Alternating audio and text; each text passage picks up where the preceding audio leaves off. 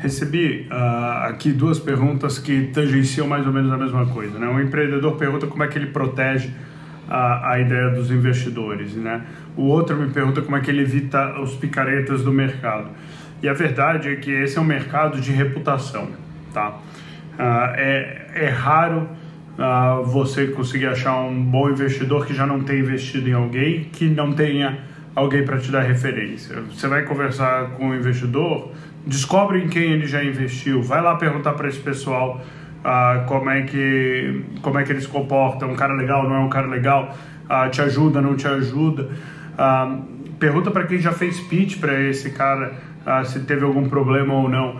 Agora, se você não consegue criar conforto com a reputação do investidor com quem está falando, para estar tá preocupado se ele vai roubar a sua ideia, provavelmente você não deveria estar falando com ele, né?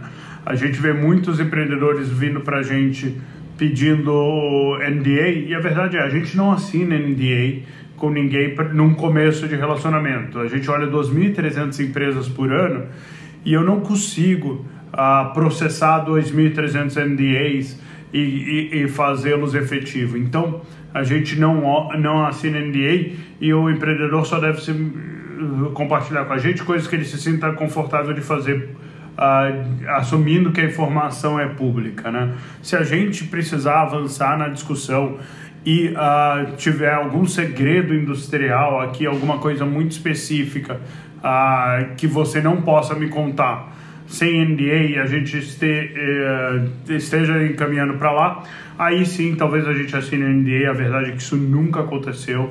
Ah, uma vez que a gente engaja, o empreendedor normalmente ganha o conforto suficiente de que a gente vai tratar a informação dele da maneira adequada e nunca ah, a gente teve um caso onde a gente precisou assinar um NDA a posteriori.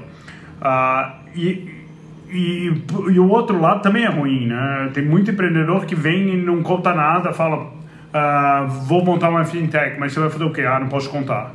Ah, mas não pode contar. Cara, só um investidor que não é um investidor, que é um jogador de loteria, vai escrever um cheque para uma startup na qual ele não sabe absolutamente nada.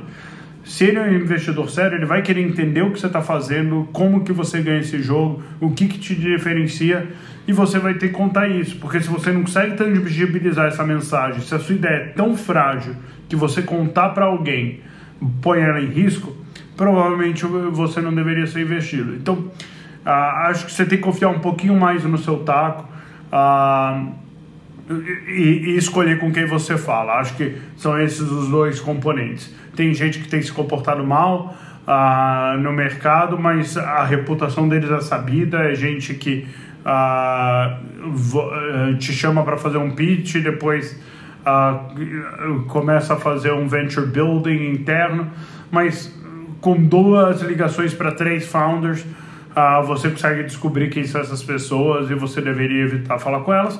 Agora, para os outros que têm boa reputação, uh, normalmente o pessoal zela bastante por isso, porque esse é o grande diferencial de um investidor de venture capital, é ter os melhores founders querendo trabalhar com ele e isso depende fundamentalmente de reputação.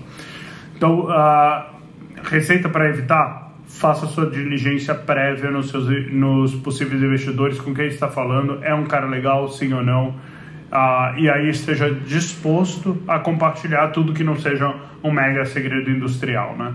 Uh, o, o, seu business plan, o seu uh, Excel com certeza não é um segredo industrial, tudo que eu sei é que ele está errado. Então, eu ficaria mais preocupado se tiver algum algoritmo super secreto e aí ah, talvez esse sim você devesse proteger o resto. É, 99% desse negócio está em execução, não está na ideia. Espero que ajude. Se tiver mais dúvidas, mande aqui e vamos conversando.